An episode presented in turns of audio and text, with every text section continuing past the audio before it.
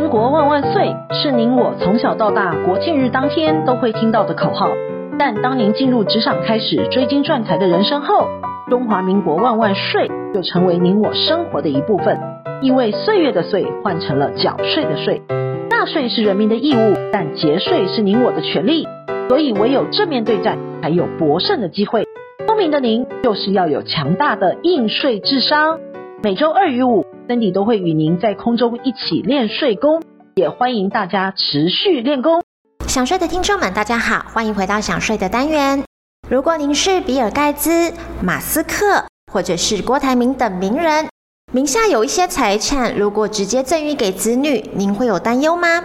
或者是迟迟没有想好，也没有任何的规划，一旦离世就放给子女继承自己名下的财产？这边我们分享三个名人案例给您，告诉您做财产规划有多么的重要。他们透过安排资产传承，能够照顾到他们心爱的继承人。英国的戴安娜王妃在一九九三年立下了遗嘱，并安排去世后建立了遗嘱信托，将资产放入信托，并要求孩子年满二十五岁以前不能动用遗产。一九九七年，戴安娜王妃离世，遗产约是一千两百九十六万英镑，全部进入遗产信托。二零一五年信托到期时，信托资产大约有三千万英镑，由两位王子平均领取。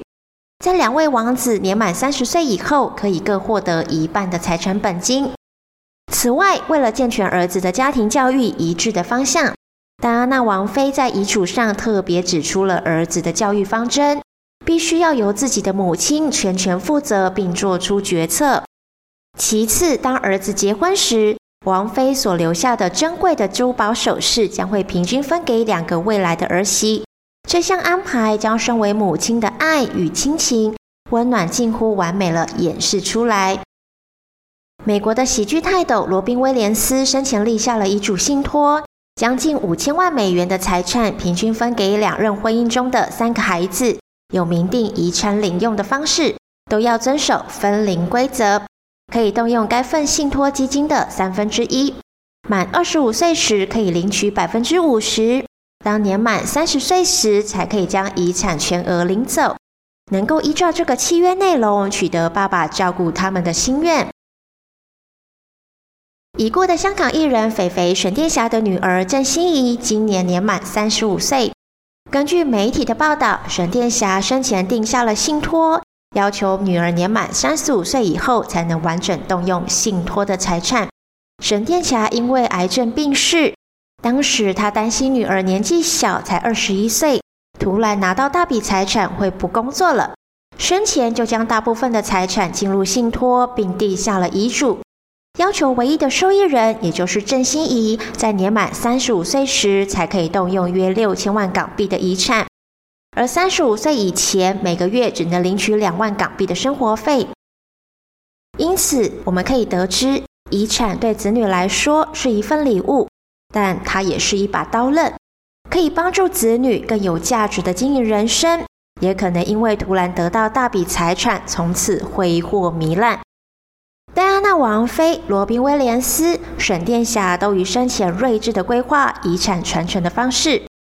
他们当年的远见卓越和对待家族财富传承的审慎态度，才使父爱、母爱在他们离世之后，不但继续照顾还在成长的心爱子女。也能惠及子女所爱的人。他们生前都善用遗嘱及信托的规划，将财产的分配及传承定出了游戏规则，期望给子女们一些时间来适应准备拿到遗产的能力及管理遗产的态度。但是，我们常常在新闻媒体上可以看到，当财产留给子女之后，如果没有适度规划，会发生很多意想不到的情况。请问您知道有哪些吗？第一个就是子女可能不具备理财的能力。根据媒体的报道，一些亿万乐透得主的下场很多都是倾家荡产，他们的人生毫无目标，财产留给子女之后，如果没有善加管理规划，做适度的理财运用，产生孳息以及报酬以增值或者是保值，再多的财产也都会散光光。第二个就是让子女没有人生目标，失去谋生的能力。曾有一说，有个妈妈光收房租一个月就九十万了，想要直接给儿子，但有个担心的念头，怕养成儿子好吃懒做的习惯。这个聪明的妈妈后来把钱放入信托，并规定每年儿子可凭自己上年度的薪资的扣缴凭单来申请。信托呢，会按照他儿子上年度的薪资金额加一倍给他，这样可以引发子女振奋的动力。第三，您会失去财产的控制权。房子赠予给子女之后，如果子女对父母亲不尽奉养的责任，或者是为了遗产致兄弟姐妹对簿公堂，相信彼此间的亲情已经不复在了。这些都是常见的新闻。适度的在照顾子女及拥有财产权这两方面取得平衡，才不会顾此失彼。因此，信托可以按照您的意愿用钱，并以文字契约的方式明定下来。信托呢，是一项受到法律保障的财产管理制度，让信托财产与委托人、受托人、受益人的财产相互隔离，可以按照委托人的意愿来约定财产使用的方式，是一项契约。信托可以按照约定的时间以及特殊事件，给付受益人领取一笔钱等等的方式。与其赠与或者是继承一次一大笔的财产给子女，信托呢可以发挥弹性、可调整、保留控制权等弹性。如果想分配财产给人，并不是法定继承人，或是您希望有不同的分配比例，或是遗产除了给继承人之外，还可以为社会做公益等等的其他用途，您可以订立一份有效的遗嘱，甚至选定遗嘱的执行人。来完成缴纳遗产税、成立遗嘱信托等等的事宜。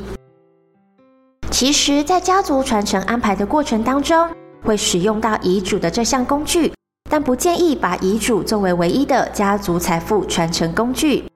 因为遗嘱在继承的过程当中，实在太容易发生诉讼以及纠纷了。只要继承的程序有一个继承人对遗嘱提出异议，继承程序就要停下来。财产的归属也就处在一个悬而未决的状态，接下来就是长年累月的争辩、协商以及诉讼。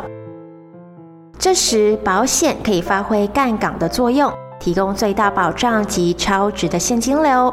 这就是保险常会用来作为传承以及资产配置的工具，也可以作为风险管理的可控工具之一，以被保险人的寿命当做保险的标的。以被保险人的人生长度作为给付的条件寿险，并在保险契约成立时指定受益人，不论对象为子女、孙子女或者是公益。同时，保险理财有小信托的功能，也可以约定保险给付的受益人分期、分年的生活费，作为传承安排最简单及方便运用的工具。下周我们还有其他想税的文章与您做分享。本周的想睡专题，谢谢您的收听，我们下周空中见。